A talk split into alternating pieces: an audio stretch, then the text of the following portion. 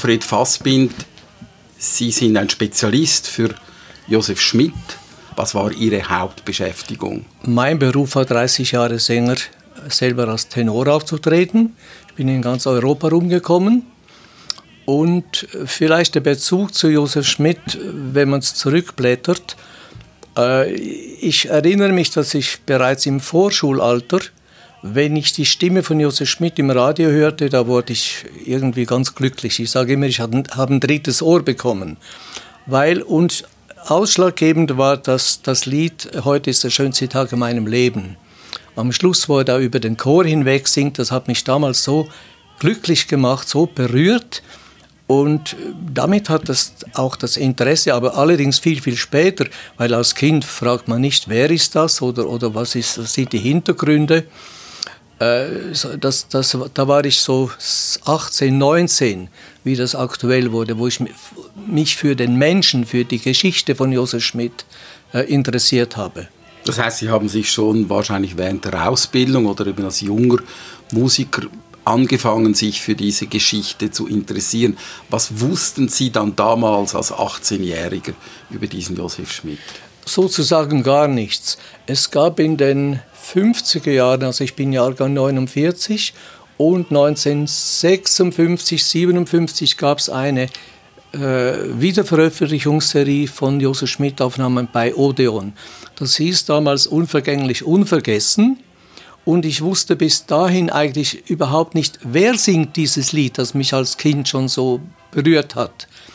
Und ich erinnere mich genau, in, in der Gewerbeschule damals hat ein, ein Kollege erzählt, er hätte diese Platte, heute ist der schönste Tag in meinem Leben. Und da frage ich erst, ja, wer singt denn das?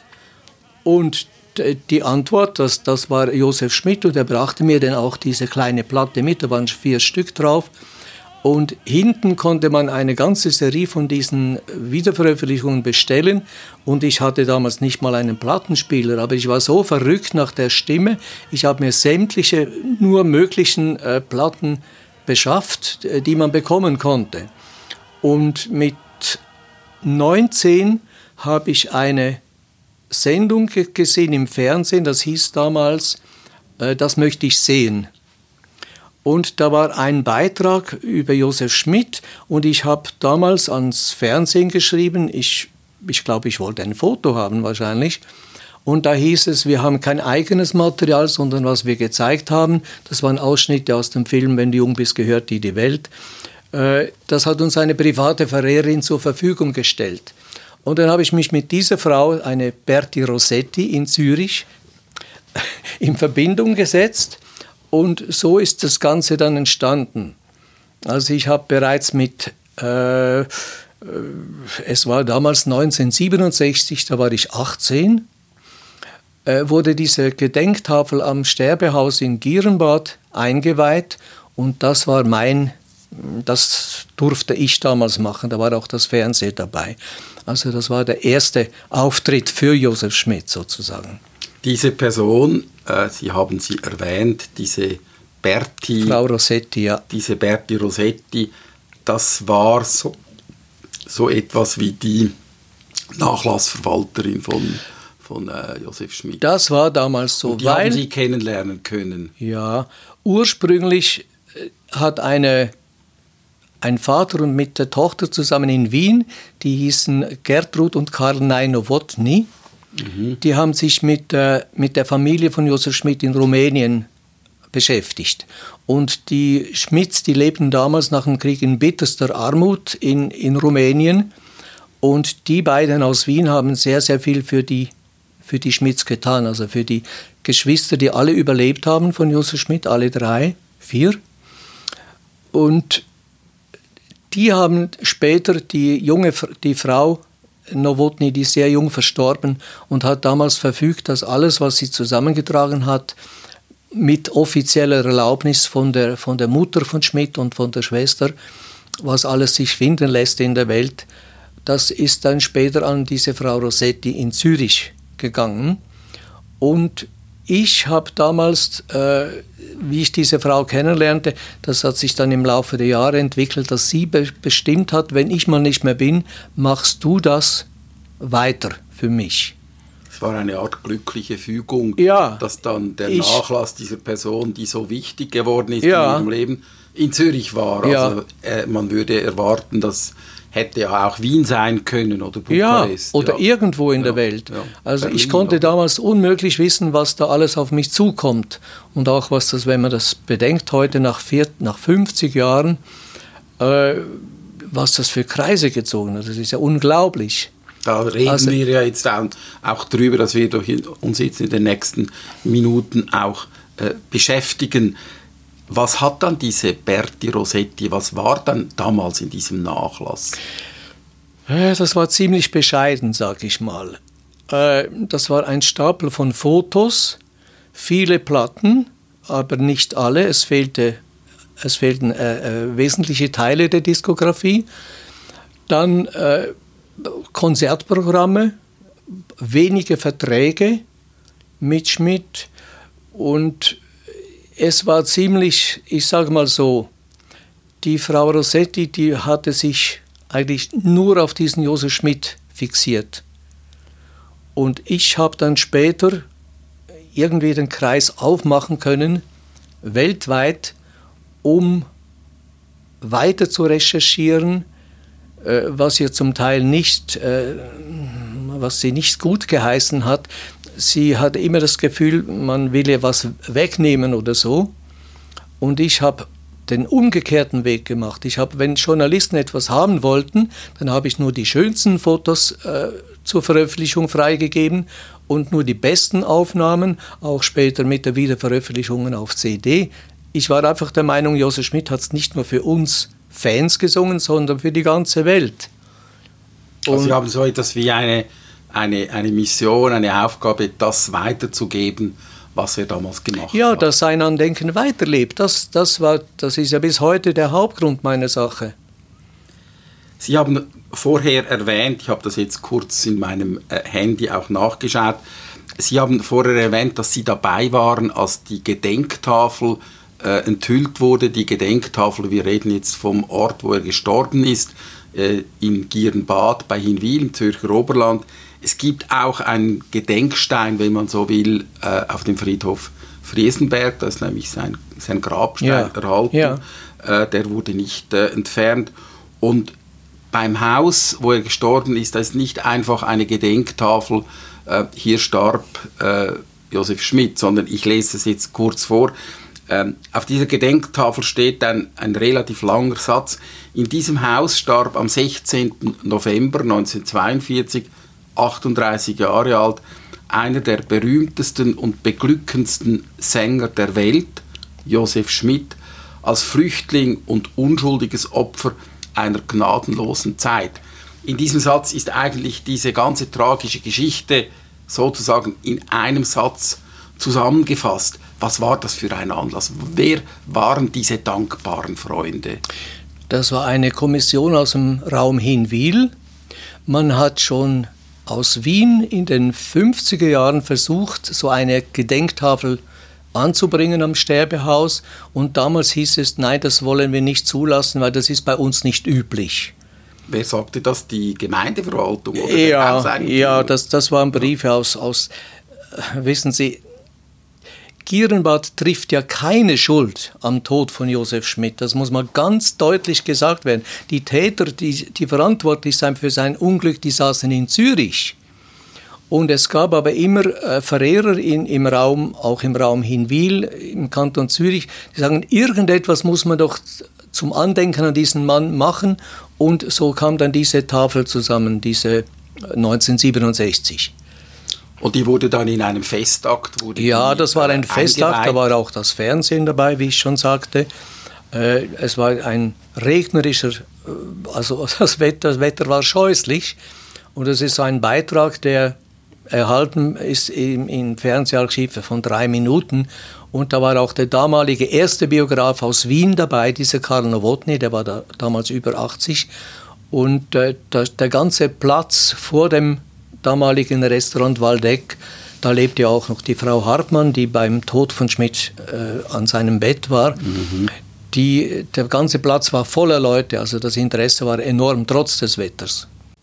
Vor 25 Jahren, am 16. November 1942, erlosch hier in Gierenbad, Zürcher Oberland, eine Stimme für immer. Josef Schmidt.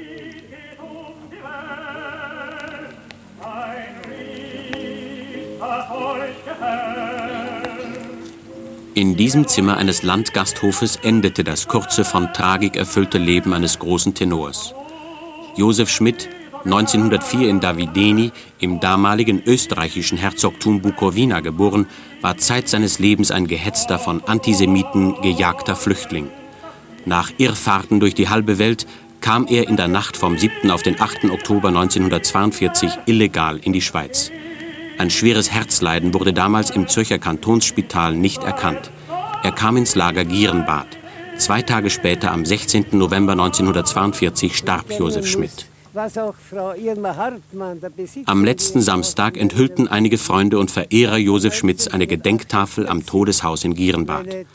Zur gleichen Feier war auch der Schmidt-Biograf Karl Ney Nowotny von Wien nach Gierenbad gereist.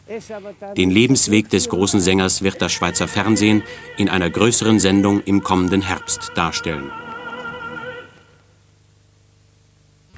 Das heißt eigentlich, äh, dieser Josef Schmidt war also nach seinem Tod eigentlich immer eine Größe.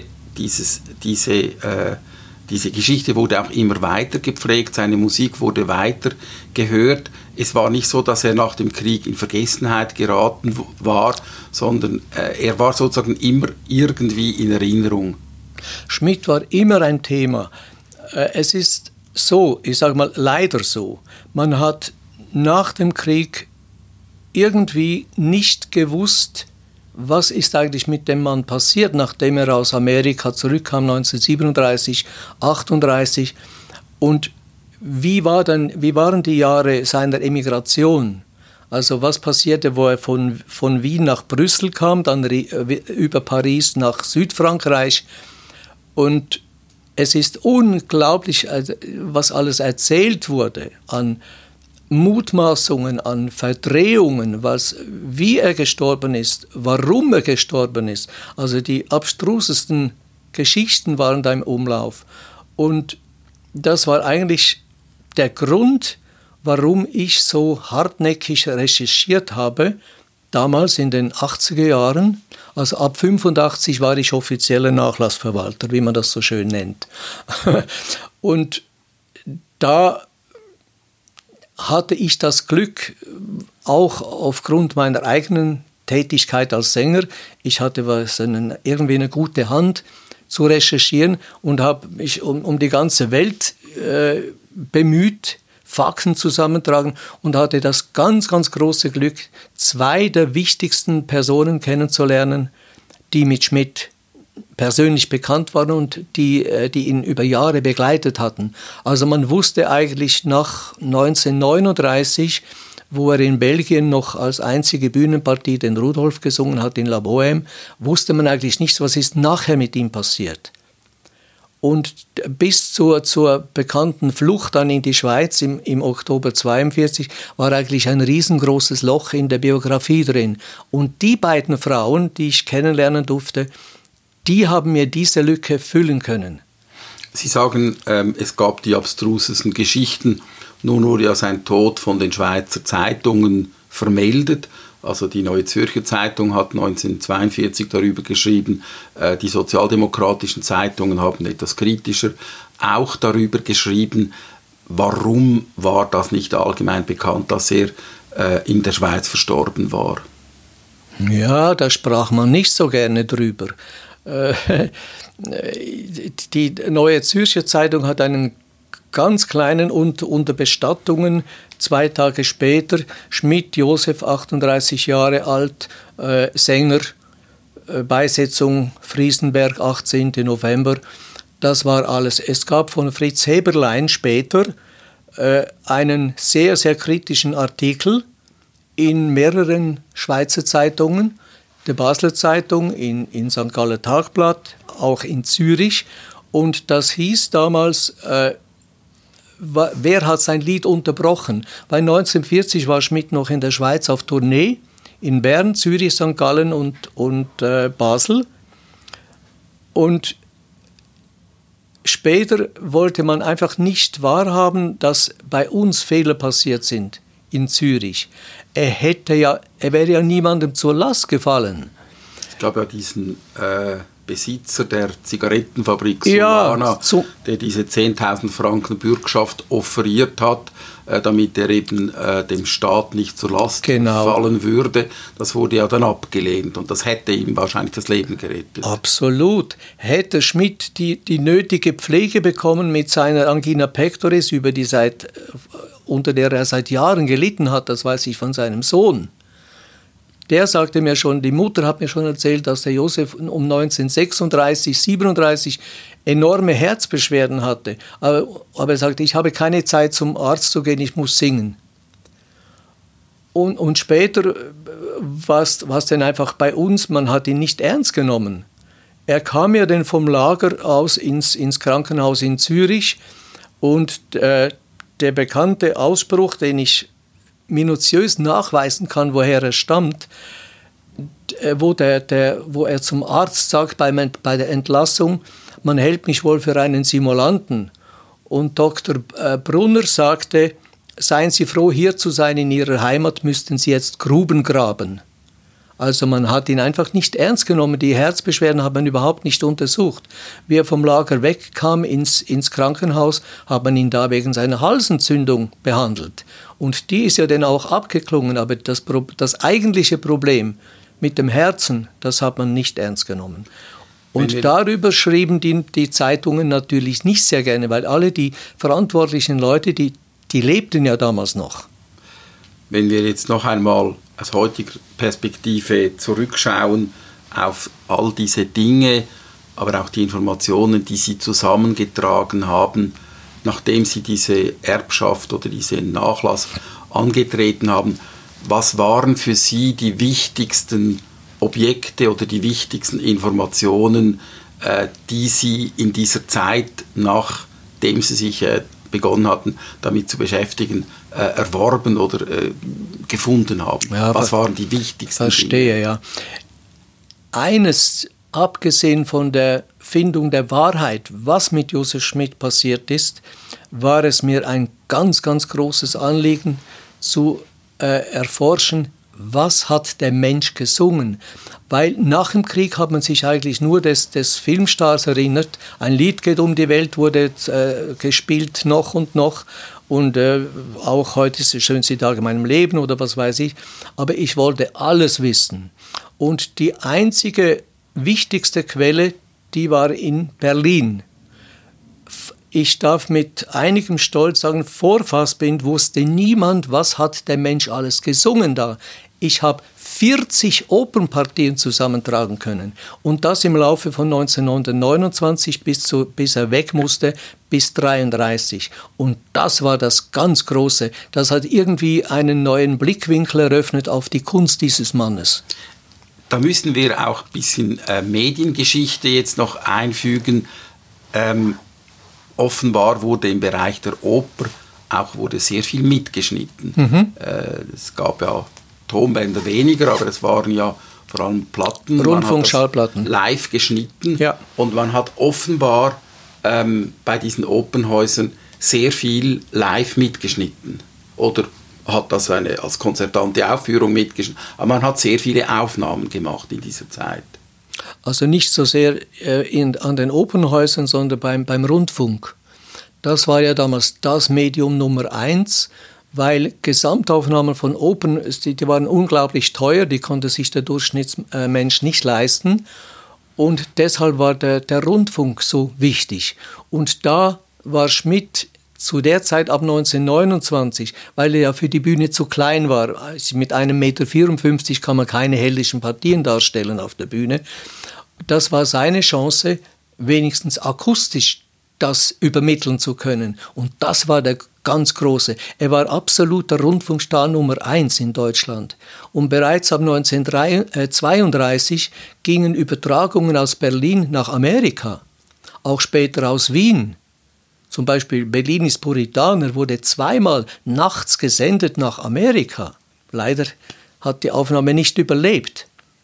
Also das heißt, die wurde über eine Telefonlinie wurde die gesendet? Nein, die, die wurden damals auf, das war ein besonderes äh, Phänomen, ein, eine großartige Entdeckung, das wurde auf Selenophon-Filmstreifen festgehalten. Ja. Also F Film, Ton ohne ja. Bild.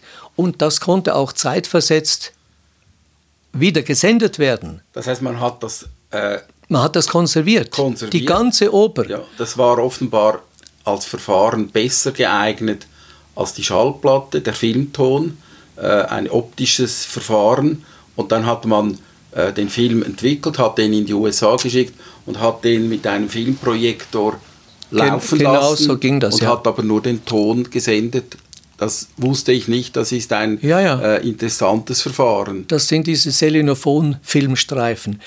Das Tragische dabei ist, selbst wenn heute so eine, das müssen ja Riesenspulen äh, gewesen sein, äh, wenn die heute noch existent wären, wäre der Ton verblasst.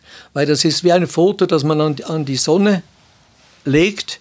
Irgendwann verliert sich die Farbe und es wird immer weniger. Mhm. Also wenn sie heute noch da wären, wäre wahrscheinlich nichts mehr drauf. Also es hat nichts von, der, äh, von dieser Form überlebt. Aber Sie haben 40 Aufnahmen gefunden, äh, die auf dem Markt irgendwie noch erhältlich waren. Also ich nehme an, auf dem Liebhabermarkt.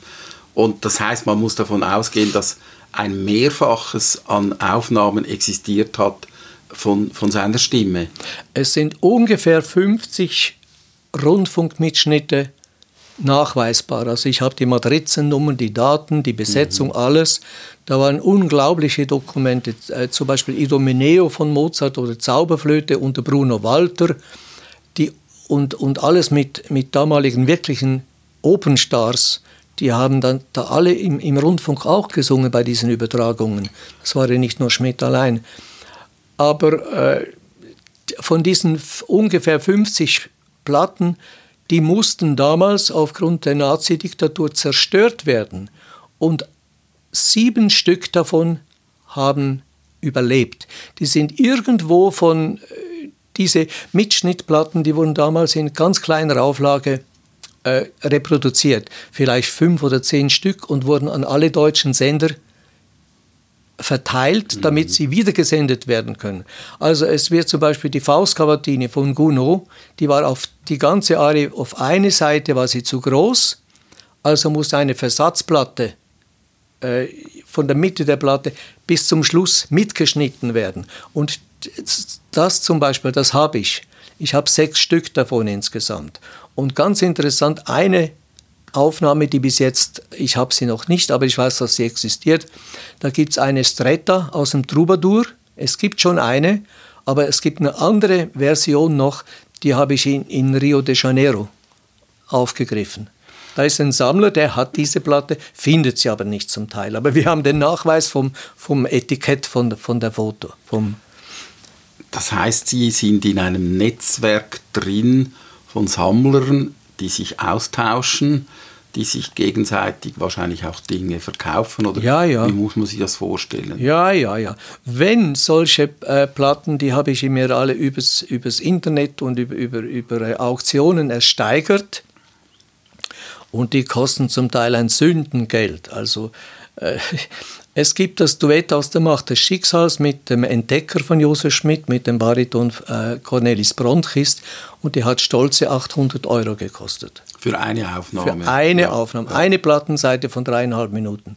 Aber das ist so, weil das waren nie äh, kommerzielle Platten, die sind nie äh, vervielfacht worden insofern, die waren nie auf dem Markt und dass ich diese äh, sieben, die existieren, auf CD veröffentlichen konnte, das hat natürlich in der Fachwelt ein großes Erstaunen hervorgerufen. Weil so kannte man den Josef Schmidt eben nicht.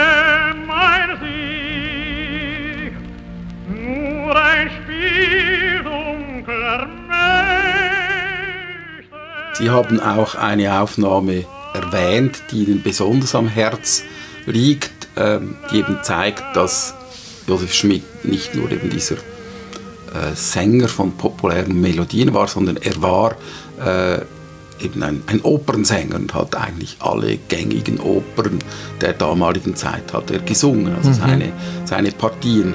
Äh, Sie haben das Gebet erwähnt aus einer Oper von Massenet, die im Jahr 1942 äh, aufgenommen wurde. Nein, das war zum letzten Mal in seinem allerletzten Konzert. Aufgenommen hatte sie bereits 1934. Und diese Aufnahme haben Sie? Die gibt's, die, die ist auch sehr berühmt. Das ist eine der bewegendsten Aufnahmen überhaupt von Josef Schmidt.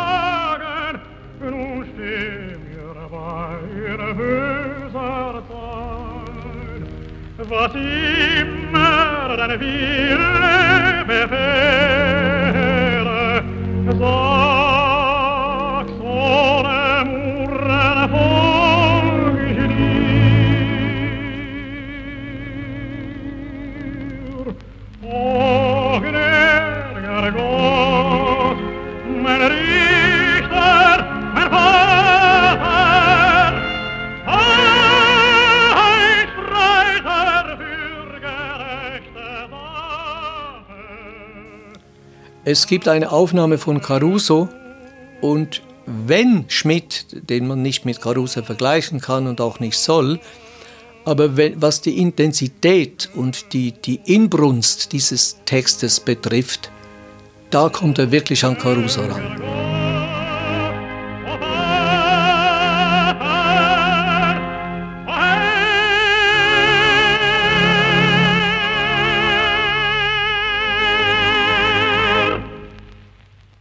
Da zeigt sich auch die, äh, dieses Gebet, bevor Rodrigo in die Schlacht zieht, da zeigt sich auch die, die Religiosität von Josef Schmidt. Das, das klingt damit.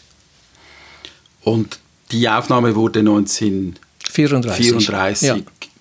Wissen Sie noch, wo die gemacht wurde? In Wien. In Wien, Ja. weil er ja in Wien gelebt Er hat. war damals bereits in Wien, ja. Einfach zum Stichwort Religiosität. Es gibt ja eben neben den Opern und den Schlagern gibt es auch äh, den, den Josef Schmidt als, Als Kantor. Sänger, Kantor von Ja. religiösen Ja. Gesängen. Auch das ist nicht sehr bekannt Mhm. äh, und auch davon haben Sie wahrscheinlich Aufnahmen. Ich hatte das Glück, dank dieser einen Frau aus Südfrankreich, wo ich entdeckt habe, dass das die Schwester des Dirigenten ist von, von, de, von Schmidts religiösen Aufnahmen. Und die galten 40 Jahre als verschollen oder, oder verloren oder zerstört oder was weiß ich.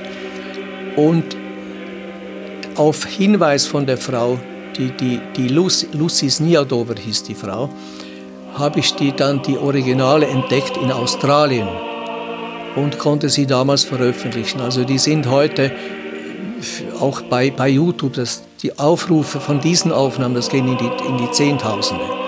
Ich sage immer, selbst wenn Josef Schmidt nur diese religiösen Aufnahmen gemacht hätte, die, die Stimme ist sowas von unglaublich intensiv und, und die Aufnahmen sind auch technisch so toll, da wäre ihm ein Platz in der Gesangsgeschichte so oder so sicher gewesen.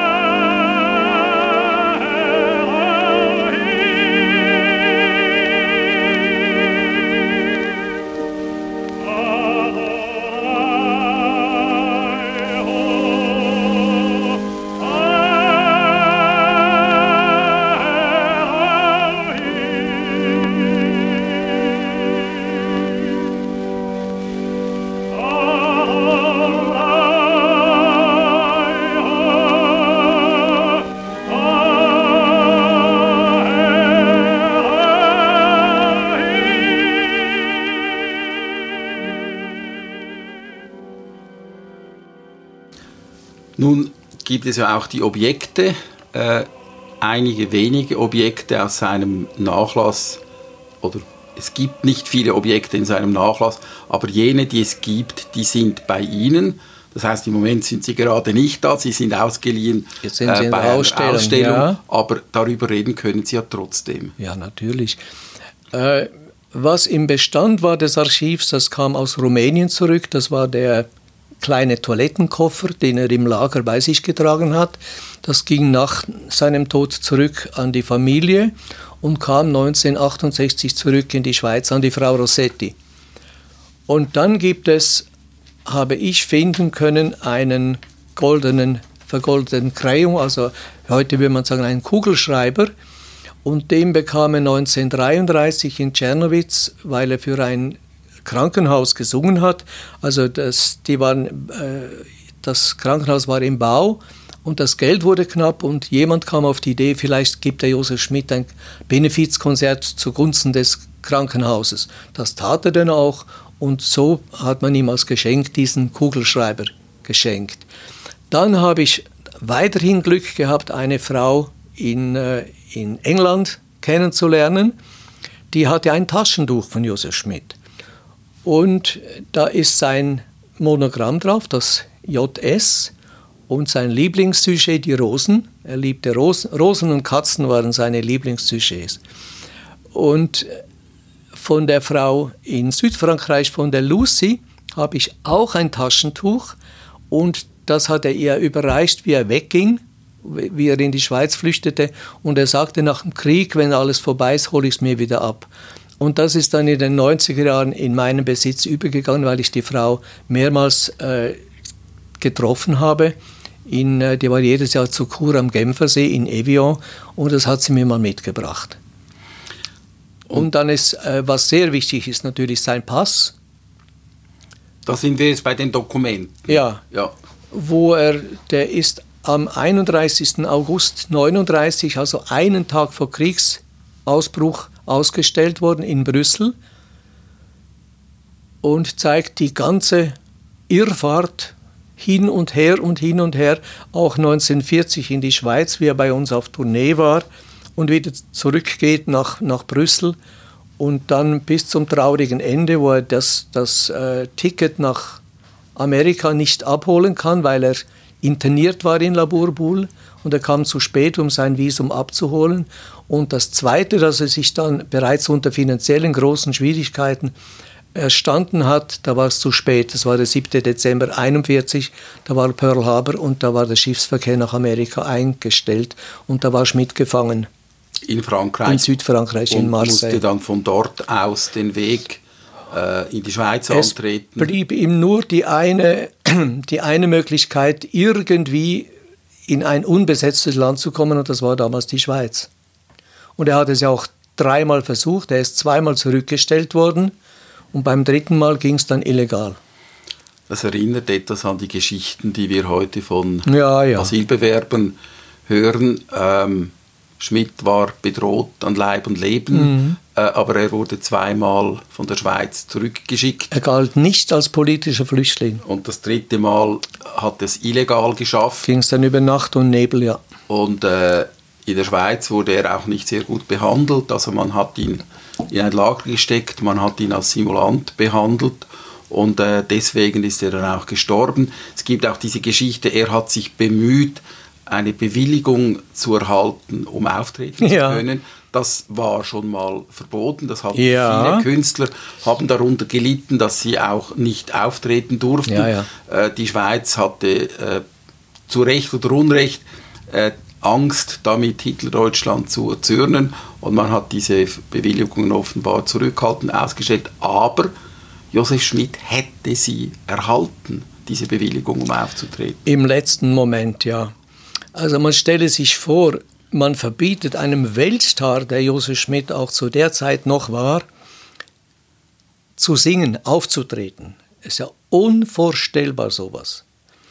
Stattdessen, es hieß, wenn wir, ich habe diese Briefe mit, mit Bern, mit dem Dr. Dübi und wer da auch vor dran stand, äh, wenn wir ihm eine Ausnahmebewilligung machen, dann kommen noch und noch kommen die jüdischen Künstler, wir wollen auch auftreten und es ging einfach nicht. Und Schmidt war ja zuerst in, in einer Pension in der Löwenstraße in Zürich, äh, fand er Unterschlupf, ist dann auf der Straße zusammengebrochen am Bleicherweg und erst da kam die, kamen die, die Mühlen des Gesetzes bei uns in der Schweiz äh, zum, zum Tragen es hieß, ah, das ist ja dieser berühmte Josef Schmidt. Und ja, das geht nicht, dass der sich frei bewegen kann. Und deshalb hat man ihn nach Gierenbad in, die, in dieses Flüchtlingslager gesteckt. Ja. Und was die Auftrittsbewilligung betrifft, mein Lehrer, äh, der Tenor Max Lichteck, hat damals zusammen mit, mit dem Bariton des Stadttheaters in Zürich mit Marco Rothmüller erfahren, dass Schmidt im Krankenhaus in, in Zürich, im Kantonsspital liegt und die haben ihn besucht. Und ich fragte Richter, in welchem Zustand war Schmidt denn, wie, wie sie ihn angetroffen haben. Und er sagt, er ging im Zimmer auf und ab wie ein Tiger und sagte, ich halte es einfach nicht mehr aus, ich kann nicht mehr. Und sie haben ihm versprochen, für ihn über Omanut, über die jüdische äh, Gemeinde, eine Auftrittsbewilligung zu, zu erwirken, was denn auch gelungen ist. Nur, Schmidt wurde am 14. November aus dem Krankenhaus entlassen, wie, wie ich schon sagte, als Simulant. Und eine Woche später hätte dieses Konzert in Zürich im Gemeindehaus der jüdischen Gemeinde zugunsten vom Kriegsgeschädigten stattfinden sollen. Aber das hat er nicht mehr erlebt. Er ging nach dem Krankenhaus, zu, wollte zur Probe gehen und war in so schlechtem Zustand, dass eine Probe nicht zu denken war. Und einen Tag später musste er zurück ins, ins Lager, wollte die Probe am Montag nachholen und da war es schon, schon zu spät. Er landete ja dann in diesem äh, Gasthaus, wo ihn dann dieses, äh, diese Herzattacke das Ende ein, einläutete. Jetzt sehen wir, dass es noch eine weitere biografische Verbindung gibt zwischen Ihnen und Josef Schmidt, nämlich über Ihren Lehrer, den ja. Max Lichteck. Ja. Das ist ja auch eigentlich eine, eine Fügung. Mhm. Ähm, Sie haben, Sie konnten Josef Schmidt nicht kennen, aber Ihr Lehrer hat ihn nicht nur gekannt, mhm. sondern er hat sich auch um ihn gekümmert. Ähm, der Max Lichteck war damals Sänger am Opernhaus und er hat äh, diesen äh, berühmten Max, äh, Josef Schmidt im Spital besucht mhm. und wusste, äh, hat sich auch für ihn eingesetzt. Ja. Äh, ich nehme an, Max Lichteck vom Namen her könnte auch jüdisch gewesen sein. Das ist so, ja. Und von dort her gab es ja, ja. wahrscheinlich auch noch eine, eine äh, besondere Verbindung. Und er hat ihnen das erzählt. Ähm, war das klar, dieser äh, Fassbind interessiert sich für Josef Schmidt oder warum hat er Ihnen das erzählt? ja, weil ich natürlich äh, da äh, gebohrt habe, weil ich, er hat mir mal erzählt, dass er Josef Schmidt zum ersten Mal in in Wien im Konzert gehört hat. Da war Lichteck noch Student an der Akademie, da war Lichteck war Jahrgang 1910, Schmidt 1904 und Schmidt war damals in aller Munde und diese Konzerte in, in Wien, das waren unglaubliche Erfolge, also wenn man diese Kritiken liest. Und hat mir erzählt, wie er die, die Stimme in Natura erlebt hat. Und dann acht Jahre später äh, ist dieser äh, berühmte Mann landet in Zürich. Und das war für Lichteck und für Rothmüller natürlich ein Grund, ja, besuchen wir den doch mal. Und ich habe ja auch Schmidts äh, Impresario noch persönlich gekannt, Kantorowitz. Und der sagte mir, was glauben Sie, wie ich mich freute, als ich hörte, Josef Schmidt ist in der Schweiz. Den hätte ich doch auf Tournee geschickt, der hätte mir doch volle Häuser beschert. Aber das ging ja nicht, weil er Auftrittsverbot hatte. Das heißt, seine Anwesenheit hat sich damals sofort herumgesprochen. Ja, ja, das ging wie ein, wie, ja. das, da ging ein Rascheln durch, durch die entsprechenden Kreise, ja. weil Josef Schmidt war, war einfach was Besonderes. Was ich jetzt interessant finde, Sie, Sie haben so viele Informationen zusammengetragen im Lauf Ihres Lebens und es war ja dann auch naheliegend, dass Sie eine Biografie über ihn schreiben und in dieser Biografie, sie liegt hier vor uns, wir haben mittlerweile eine Neuauflage erlebt. In dieser Biografie konnten Sie dann all dieses Wissen einbringen und auch einer weiteren Öffentlichkeit, auch außerhalb der Schweiz, ähm, zur Kenntnis bringen. Mhm. Ähm, Sie sind ja heute so etwas wie der, eigentlich die Referenzperson zum Thema Josef Schmidt. Ist das so, wie ich sage, dass das wegen der Biografie so ist, weil man weiß das ja nicht automatisch, wenn das nicht jemand einem sagt. Ist das die wichtigste Quelle jetzt für die Leute, die sich interessieren? Ja, das darf ich wohl in Anspruch nehmen. Also äh, die, Kritik heißt, es ist das Standardwerk schlechthin. Und die Welt in Hamburg schrieb damals, wenn man das Buch vom Fassbild gelesen hat, dann kann man alles vergessen, was vorher erzählt wurde, weil sich es eben auf Fakten stützt. Und äh, das war ja auch der Grund. Und ich erinnere mich, wie ich damals äh, 1991, äh, ich hatte Vorträge in Berlin, in Wien, in, in was weiß ich überall. Und irgendwann kommt jemand auf mich zu und sagt, wenn Sie schon so viel wissen, warum schreiben Sie kein Buch? Und das stand 1992 vor der Türe irgendwie in der Nähe und also der 50. Todestag. Und da dachte ich, ich versuch's mal und habe beim Schweizer Verlagshaus angerufen. Und der Chef damals, der sagte bereits am Telefon, Sie, das interessiert uns, das machen wir. Und ich war natürlich völlig perplex, weil man kannte mich ja nicht als, als Autor. Äh, und seine Begründung war, ich wunderte mich denn sehr und sagte, wissen Sie, bei Josef Schmidt ist das wie bei der Callas. Wenn selbst wer die Stimme nicht kennt oder mit Opern nichts am, am Hut hat, der weiß, ah, das ist doch diese Sängerin, die mit dem tragischen Ende, diese mit, mit dem Onassis, ja. Und bei Josef Schmidt ist das irgendwo ein Pendant, wenn man weiß, ah, diese, das war doch dieser kleine Mann, der so jung, so traurig verstorben ist in der Schweiz. Das ist ein, ein doppeltes Aushängeschild, sowas, das verkauft sich. Und so hat sich das eingefädelt. Und das führt dann auch dazu, dass Sie, wie wir das erwähnt haben, eben heute auch die wichtigste Auskunftsperson sind. Äh, nun ist das sicher auf der einen Seite schön und auch verdienstvoll, aber auf der anderen Seite könnte ich mir vorstellen, dass das auch irgendwann mal zur Belastung wird, immer diese Anfragen. Wie viel, wie muss man sich das heute vorstellen? Jetzt hatten wir ja November, vor zwei Monaten hatten wir den 80. Todestag was passiert da? Das ist immer wieder für mich ein Phänomen. Auch wenn ich, äh, ich betreue auch sein Grab seit, äh, ja, seit ich 20 war.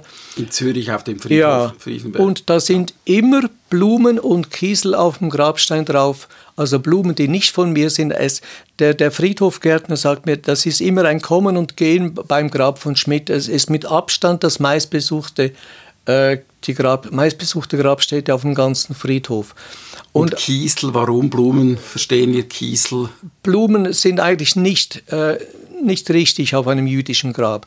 Aber einen Kieselstein, den legt man oben auf den Grabstein drauf zum äh, Zeichen, ich war hier, ich war bei dir, ich habe dich besucht. Mhm. Und äh, auch jetzt in, in der Presse mit der Ausstellung, zum Beispiel in, in Horb, das ist in der Nähe von Stuttgart, da steht in der Presse nach 80 Jahren immer noch Publikum. Und es ist unglaublich, auch wenn Sie bei, bei YouTube reinschauen, seine, die Aufrufe von seinen Aufnahmen gehen in die Hunderttausende. Josef Schmidt ist einfach irgendwo, ich sage immer, wer sich je mit Gesang befasst, mit, mit Oper oder, oder überhaupt mit der menschlichen Stimme, kommt an Josef Schmidt nicht vorbei. Und das ist nicht nur meine Meinung, es ist so. Es ist ja tatsächlich so, wenn man diese Aufnahmen hört. Es ist eine ist unglaubliche Stimme. Unheimliche Magie in dieser Stimme ja. und dann sind auch die Melodien, äh, die dann einem nicht mehr zum Kopf rausgehen wollen. Ich möchte noch etwas hören zu den Anfragen, die Sie erreichen. Was sind das für Anfragen, die da kommen? Also Leute wollen äh, gewisse Sachen wissen, aus die vielleicht nicht im Buch stehen. Ich habe äh, Leute, die sich für die Geschwister, also für die Familie von Josef Schmidt äh, interessieren. Dann gibt es auch äh, Menschen, die mir was anzubieten haben, zum Beispiel. Ich habe gerade kürzlich aus London ein, ein Autogramm ersteigert von 1936. Dann äh, gibt es äh, Angebote, zum Beispiel vor einem Jahr habe ich die Nachweise bekommen von, von der Filmzensurstelle der Nazizeit, wo erwähnt wird, warum ein Lied geht um die Welt zum Beispiel nicht mehr gezeigt werden darf, weil äh, es, Josef Schmidt ist nicht äh, namentlich genannt, aber es heißt, der, der Film passt nicht in die neue Zeit und ist der heutigen Jugend nicht mehr zumutbar. So das wurde das damals gedacht. diesen Satz, ähm, der, glaube ich, in der nationalsozialistischen Zeitung Der Stürmer stand zu lesen nach der Premiere des Films Ein Lied geht um die Welt. Äh, das wurde dann scharf in ähnlichen Tönen kritisiert. Ja, es hieß ja schon im Völkischen Beobachter bei der Premiere nach dem 9. Mai 1933, was man in dem Film nicht hört, aber umso deutlicher sieht, er ist ein Jude, ein Volljude, mit dem man einst so gern spazieren ging. Also man hat ja bereits da keine Hemmungen mehr, ihn äh, zu, zu diskreditieren. Also und das Tragische an der ganzen Geschichte, Goebbels, der ja bei der Filmpremiere dabei war, wollte Schmidt, Schmidt war der Lieblingstenor von Goebbels, und Goebbels wollte ihn zum Ehrenarier nennen. Man stelle sich das vor. Schmidt hätte seine Familie, seine ganze Herkunft alles verleugnen müssen. Ich meine, der Name Josef Schmidt ist ja, ist ja ein, ein Dutzendbegriff. Es gibt hunderte Josef Schmidts. Äh, das wäre nicht auffällig gewesen, aber das, da konnte Josef Schmidt nur weggehen, also undiskutabel. Bei diesen Reaktionen gibt es ja dann auch, es gibt immer wieder Filme, es gibt immer wieder Zeitungsartikel, es gibt immer wieder Ausstellungen. Fernsehporträts. Fernsehporträts. Und zwar, mir scheint, dass ungefähr alle drei bis fünf Jahre irgendeine Fernsehstation ja. ein neues Porträt macht, ja. gibt es dann so viel Neues zu erzählen oder will man das einfach nur sozusagen aus seiner eigenen Perspektive nacherzählen? Also das letzte Porträt, das, war, das hat äh, Jon Holländer gemacht, der ehemalige Direktor des, der Wiener Staatsoper. Der hat bei Servus TV eine Sendung gemacht und da geht es auch darum, äh, man befragt dann heute heutige Regisseure, was würdet ihr mit diesem kleinen Mann machen? Wie, wie, könnte man den heute auf die Bühne stellen? Was ich verneine, weil wenn alle Partner, das weiß ich aus eigener Erfahrung, ich bin auch nicht sehr groß, und wenn eine Sängerin ein Kopf größer ist, dann ist das nicht, äh, nicht, nicht sehr passend. Und bei Schmidt wäre das noch problematischer gewesen. Mit 1,54 groß kann man keine Bühnenkarriere machen. Aber äh,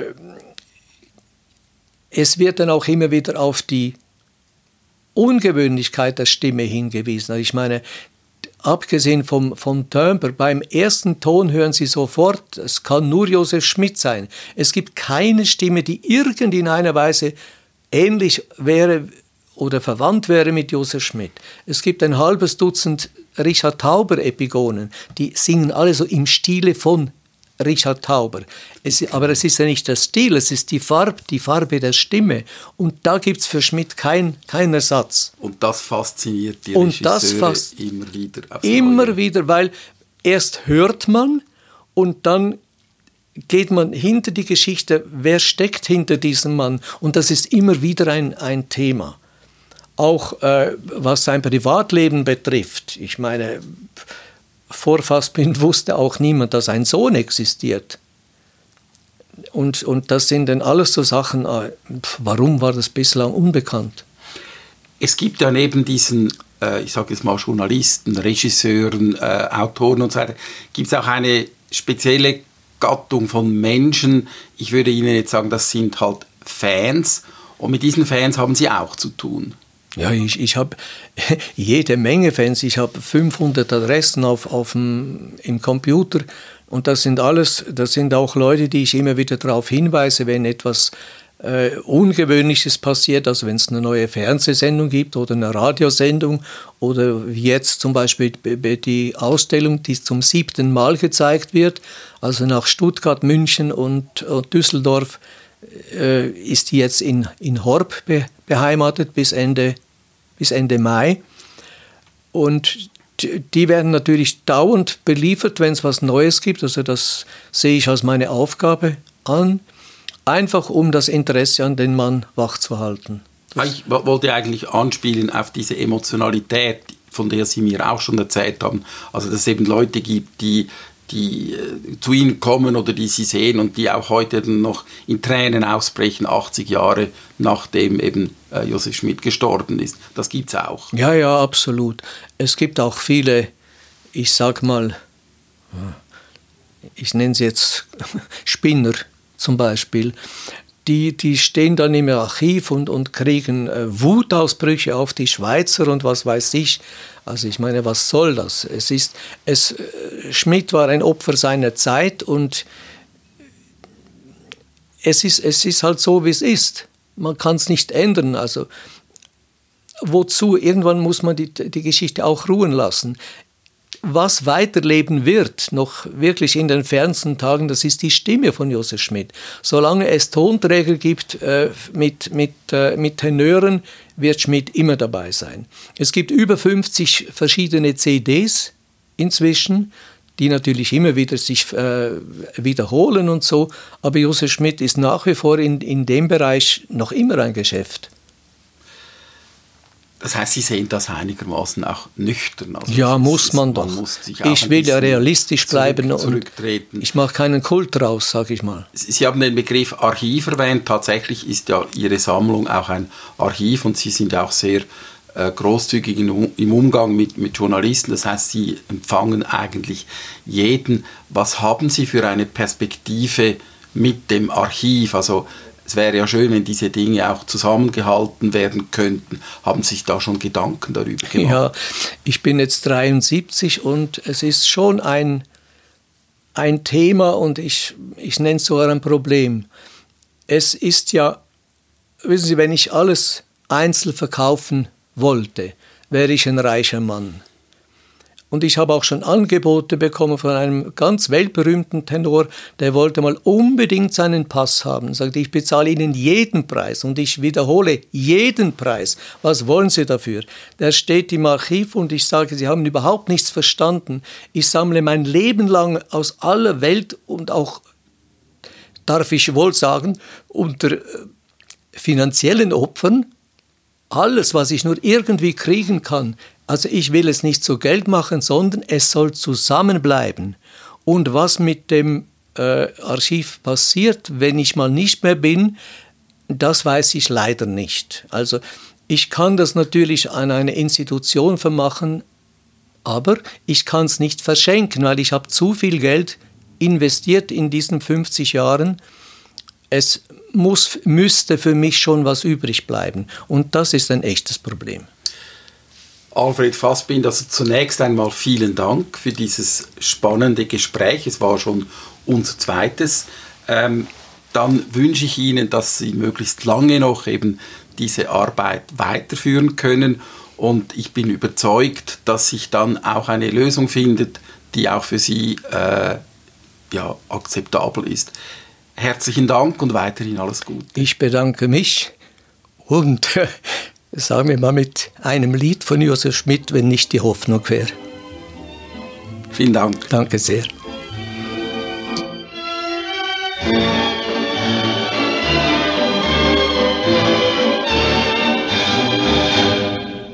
Wenn nicht die Hoffnung wär, gäb's auf dieser Welt nichts mehr. Manche Hoffnung oft und oft, die erfüllt sich verhofft. Es wird schon weitergehen, denn die Welt muss sich ja drehen. Hab Vertrauen, du, denn alles gut, ja gut,